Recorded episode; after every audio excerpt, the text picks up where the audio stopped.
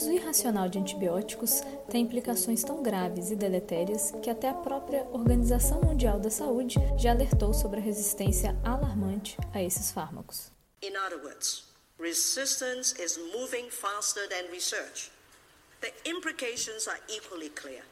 In the absence of urgent corrective and protective actions, the world is heading towards a post-antibiotic era in which many common infections will no longer have a cure.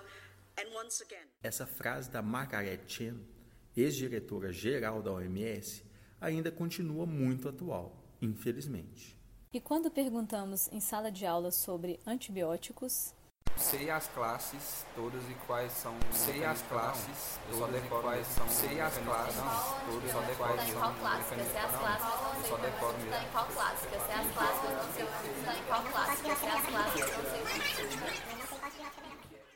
Pensando nisso e focando na boa prática médica, preparamos uma sistematização clara e objetiva para te auxiliar no uso racional de antibióticos com base no editorial recente do JAMA. Eu sou Juliana Vieira, professora de Clínica Médica e Simulação Realística da FASEM. E eu sou Lineu Neto, professor de Clínica Médica e Semiologia Laboratorial do curso de Medicina da FASEM. A decisão de se prescrever ou não um antibiótico deve passar basicamente por quatro perguntas: para quê, para quem, qual e como prescrever. Lineu, Vou aproveitar que uma de nossas monitoras de metodologia ativa está por aqui e convidá-la a participar desse Enfoco. Ei, professores! Gostei dessas perguntas. A pergunta para quê seria então para infecções bacterianas quando temos leucocitose e PCR elevados, não? Não necessariamente, Rafaela.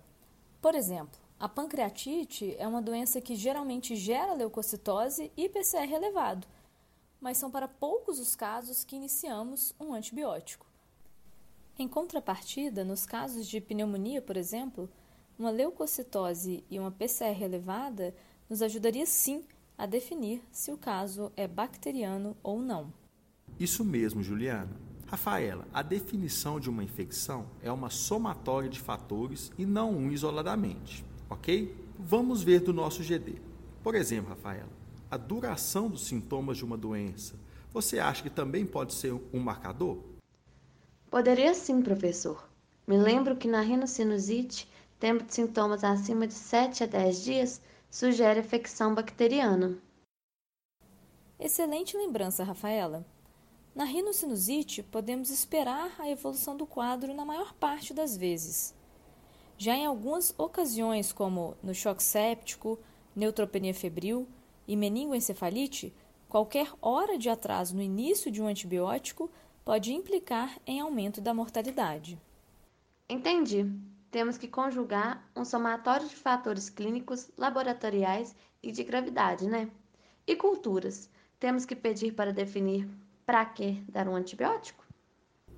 Olha, não necessariamente. Se a prevalência do microorganismo em questão for conhecida e o paciente não apresentar sinais de gravidade, fatores de resistência bacteriana ou falha pregressa terapêutica, o tratamento poderá ser feito sim de maneira empírica. E caso sejam coletadas as culturas, uma boa estratégia de ajuste no tratamento seria nos guiarmos pelo método GRAM de coloração, já que é amplamente disponível e de rápida execução. E aí, Rafaela, você lembra desse exame? Não muito, professora. Lembro que uma vez aqui no ambulatório apareceu um paciente com resultado de cultura gram-positivo aeróbios em pares. Como essa informação poderia me ajudar? Vamos lá. Os cocos gram-positivos aeróbios são, em sua maior parte, patogênicos e se subdividem naqueles em formato cachos, representado pelos estáfilos, como o aureus e o epidermides, e aos pares, característica dos estreptos, como pneumone e piógenes. Então, no meu caso, deveria pensar principalmente em infecção por estrepto? Exato. Uma exceção seria na suspeita de uma infecção abdominal, por exemplo, em que um coco gram positivo aos pares poderia representar um enterococo. Olha, estou gostando desse tema. E se fosse, por exemplo, um coco gram-positivo aeróbio em cachos? Nesse caso, Lineu, devemos pensar principalmente em estáfilo, que poderia ser um epidermides ou mesmo um aureus. Mas, professora, eu aprendi que às vezes o estáfilo epidermides, principalmente quando encontrado somente em uma amostra de cultura, pode ser contaminação. E aí, como eu faço para diferenciar? Muito bem lembrado, Rafaela. Para diferenciar um Staphylo aureus de um epidermides, utilizamos o teste da coagulase, sendo positivo no aureus. Uma dica: esse teste costuma sair antes mesmo da cultura e poderia te auxiliar na decisão de se iniciar ou não um antibiótico. Só para complementar, Juliana, falando um pouco dos bacilos ou bastonetes gram-positivos. Um bom exemplo de anaeróbio desse grupo seria o Clostridio difficile, causador da colite pseudomembranosa, diarreia em geral decorrente do próprio uso de antibiótico. Já o bacilo aeróbio que merece destaque seria a listéria, potencial causador de meningite. Professora, e sobre os grãos negativos? Quais as informações devemos guardar? Bom, os gram-negativos patogênicos em formato cocos incluem tanto a Neisseria, causadora de meningite e gonorreia, como a Moraxella, causadora de infecções de vias aéreas superiores. Já os bacilos de importância são as diversas enterobactérias, como Escherichia coli, Klebsiella, Serratia, Enterobacter, Proteus, Salmonella e Shigella.